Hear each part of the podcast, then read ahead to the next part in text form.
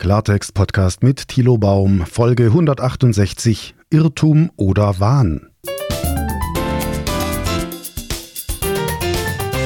Hallo und herzlich willkommen zusammen. Sie haben möglicherweise in den vergangenen Folgen etwas gehört über das Thema Demagogie.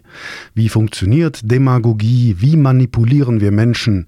Was ist Propaganda? Warum fallen Menschen auf Propaganda rein? Und ich finde, es gibt da einen ganz spannenden Zusammenhang, nämlich die Frage, wenn Propaganda irgendwas erzählt, irgendwelche Lügen, irgendwelchen Quatsch, und wir hatten ja schon thematisiert die Frage, haben wir es mit einer Tatsache oder einer Spekulation zu tun?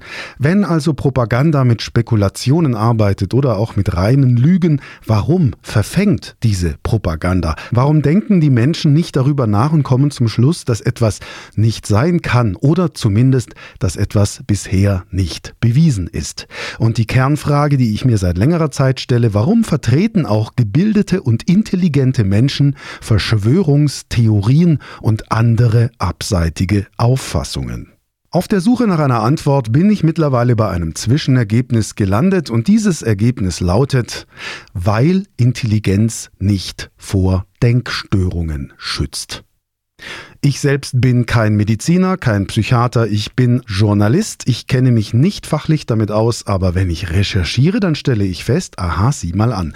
Es gibt einen guten Wikipedia-Beitrag zu Denkstörungen und in diesem Beitrag steht, und das ist elementar, Intelligenz und Merkfähigkeit werden als separate Kategorien gesehen und spielen keine zentrale Rolle bei der Beurteilung geistig-psychischer Gesundheit und der Diagnostik von Denkstörungen. Das bedeutet, auch intelligente Menschen können Denkstörungen haben. Meine Überlegung ist jetzt, dass gerade intelligente und gebildete Menschen im Falle, dass sie Denkstörungen haben, besonders darunter leiden könnten. Also ich sage mal, die Intelligenz könnte im Weg stehen. Also wenn sich der Glaube an falsche Annahmen mit einer überdurchschnittlichen Fähigkeit zur Kombinatorik verknüpft, wenn ich also wirklich jemand bin, der oder die sehr schnell Schlüsse zieht, dann wirken die eingebildeten Denkmuster besonders gut begründet, oder? Wenn Sie jemanden haben, der sehr intelligent ist, also sehr hoher IQ, aber trotzdem Denkstörungen hat, die Fachwelt unterscheidet da zwischen inhaltlichen und formalen Denkstörungen. Ich denke, wir haben es hier mit inhaltlichen Denkstörungen zu tun, also mit der Unfähigkeit zum Beispiel eine Tatsache von einer Spekulation zu trennen. Und diese Denkmuster, diese falschen Annahmen, die werden dann auf der Basis von Spekulationen umso besser argumentiert, je intelligenter der Betroffene ist. Die gedanklichen Netze aus Annahmen und Überzeugungen sind dann umso komplizierter und größer. Also alles hängt irgendwie mit allem zusammen und wir ersticken in einem Wust, in einem Chaos von Informationen, Vermutungen und Pseudobeweisen und es gibt immer mehr Bezüge zwischen diesen einzelnen Dingen und plötzlich hängt Impfskepsis mit der Ukraine zusammen und mit Bill Gates. Für Betroffene klingt das alles sehr plausibel, weil sie in ihrem Binnensystem das alles nachweisen können, jedenfalls aus ihrer Sicht. Sie nehmen ein YouTube-Video, in dem überhaupt nichts Klares rüberkommt, das rein tendenziell ist und sagen, das ist der Beweis für diese Aussage. Und dann nehmen sie irgendwas anderes und sagen, das ist die Beweislage dafür. Und dann verknüpfen sie die ganzen Dinge und ziehen jede Menge verrückte Schlüsse. Also ich hatte letztens mal in einem Zoom-Talk eine Reichsbürgerpost gezeigt, also Post vom Reichsbürger bekommen. Das war eine Reaktion auf einen Südwestrundfunk-Beitrag von mir, in dem die Texte wirklich Kraut und Rüben waren. Mal hier gefettet, mal da wieder, dann sprunghaft durch die Themen, dann hier wieder ein Zettel und da noch ein Blatt dazu und wieder was beigefügt mit einer völlig irrelevanten Information. Also dieses, dieses Denken in Konvoluten, das erschien dann einer Teilnehmerin in diesem Zoom-Call als psychotisch. Sie hat gesagt, ihr kommt das psychotisch vor und sie ist Polizeibeamtin, macht Vernehmungen und sagt, wenn sie Strafanzeigen vorliegen hat, die so strukturiert sind und dann den Anzeigenerstatter vernimmt, dann kommt sie oft auf das Ergebnis, aha, wir haben es mit jemandem zu tun, der mindestens schon mal in der Psychiatrie behandelt wurde, wenn nicht aktuell behandelt wird. Und diese Reichsbürgerpost erinnert sie ganz stark an diese Art und Weise, wie diese Leute Anzeigen erstatten. Also der Kern ist erstmal, Intelligenz schützt nicht vor Denkstörung. Wir können hoch intelligent sein, wir können wirklich studiert sein, promoviert sein. Wir sind nicht davor gefeit, dass wir nicht klar denken können. Und jetzt habe ich noch einen spannenden Text gefunden von Hans-Ludwig Kröber, ein sehr renommierter Psychiater. Ich verlinke Ihnen das im Teasertext zu dieser Podcast-Folge auf meiner Webseite und er schreibt zum Beispiel über den Herrn Wodark, der ja in der Querdenkerszene ein sehr, sehr großer Name ist und ein Beweis dafür, dass auch promovierte Ärzte, also studierte Leute, Hochschulabsolventen als Kronzeugen dafür stehen mit ihrer Expertise, dass die Querdenkerszene recht hat mit ihren Behauptungen. Leistungen. Und jetzt schreibt der Kröber über Herrn Wodak. Herr Wodak war als Amtsarzt übrigens Vorgesetzter des Hochstaplers Gerd Postel, durchschaut also nicht jede Täuschung. Über den Zusammenhang von Herrn Wodak und Herrn Postel finden Sie ebenfalls im Teasertext zu dieser Podcast-Folge einen Link. Ich möchte jetzt aber erstmal weitermachen in diesem Text von Herrn Kröber, dem Psychiater, in dem er auf einen Kollegen verweist mit einer Steigerungsreihe von Denkstörungen, um die es mir jetzt heute in dieser Podcast-Folge geht. Der Kollege heißt Hermann Witter und hat 1972 eine Steigerungsreihe benannt. Und zwar erstens Irrtum, zweitens Vorurteil, drittens überwertige Idee, viertens Wahnvorstellung. Ja, also Irrtum, Vorurteil, überwertige Idee, Wahnvorstellung. Und auf dieser Skala siedeln wir uns irgendwie an und irgendwo an, wenn wir auf Propaganda reinfallen. Ähm, Herr Kröber beschreibt das sehr, sehr einfach und klar. Er sagt, der Irrtum bleibt auf der kognitiven Ebene und wenn wir ihn widerlegen, dann korrigieren wir ihn. Also der Betroffene, der Mensch, der sich irrt, der von einem Irrtum befallen ist, der korrigiert diesen Irrtum, wenn man ihn sachlich widerlegt. Also wenn ich sage, heute ist nicht Donnerstag, heute ist Mittwoch, dann ist das ein Irrtum und wir korrigieren diesen Irrtum. Nächste Stufe ist das Vorurteil. Dieses sei bereits deutlich emotional unterlegt und bleibt lebendig, auch wenn es Gegenbeweise gibt. Also das Vorurteil ist die zweite Stufe. Es bleibt lebendig, selbst wenn es Gegenbeweise gibt. Also wir sagen, bei einem Vorurteil gegenüber einer Nation oder Menschen bestimmter Hautfarbe sehen wir Gegenbeweise, die das Vorurteil widerlegen oder meinetwegen antisemitische Vorurteile. Die bleiben dann bestehen, auch wenn es Gegenbeweise gibt. Diese Gegenbeweise gelten dann als Einzelfälle und dann heißt es, äh, Ausnahmen bestätigen die Regel und so ein Quatsch, was übrigens völliger Quatsch ist. Nicht die Ausnahmen bestätigen keine Regel, Ausnahmen widerlegen. Die Regel aber, Klammer zu, das ist der zweite Punkt, das Vorurteil.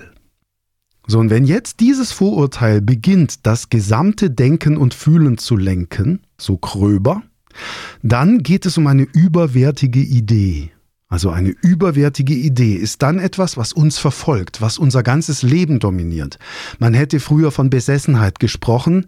Das ist dann eine Idee, die mein ganzes Handeln fast zwanghaft bestimmt. Wobei zwanghaft, Vorsicht, wieder ein psychiatrischer Fachausdruck ist. Es ist eine Vorstellung, die mich die ganze Zeit begleitet, die mein ganzes Handeln leitet und die dann auch möglicherweise darauf hinausläuft, dass jemand sein Leben vernachlässigt, weil er sich eben die ganze Zeit stundenlang am Rechner befindet und irgendwelche endlosen Briefe an irgendwelche Leute schreibt, in denen er seine Überzeugungen zum Ausdruck bringt.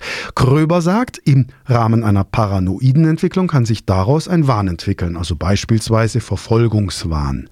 Oder eben auch ein Warnsystem, das heißt, heißt, ich habe verschiedene Arten von Wahn und darin, Zitat Kröber, beweisen sich die diversen wahnhaften Überzeugungen wechselseitig. Also das eine, die eine Wahnvorstellung ist dann der Beweis für die andere Wahnvorstellung und so weiter.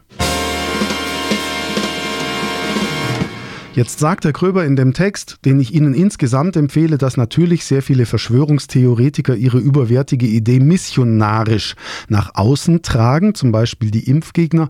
Da sagt er, die gibt es schon so lange, wie es Impfungen gibt. Also er kennt noch Impfgegner gegen die Polio-Schluckimpfung. Diese sei hochgefährlich und so weiter. Ist also ein alter Hut. Der Punkt ist jetzt die entscheidende Frage, haben wir es mit einer wahnhaften Struktur zu tun, wenn jemand sagt, die Erde sei flach oder was ist das Phänomen? Ganz spannend ist, wenn wir uns die Leute anschauen, die sagen, die Erde sei flach oder die Kondensstreifen am Himmel seien Manipulation unseres Erbgutes und so weiter oder irgendwelche Mächtigen würden Kinder gefangen halten, dann ist das ja nicht so, dass wir das selbst spüren und empfinden. Also wenn ich als Betroffener einer solchen Verschwörungstheorie diese Theorie verbreite, dann ist es nicht so, dass ich selbst zum Beispiel Stimmen höre, dass ich selbst das erlebe. Und hier greift jetzt der Kröber rein und sagt, das ist genau die Abgrenzung.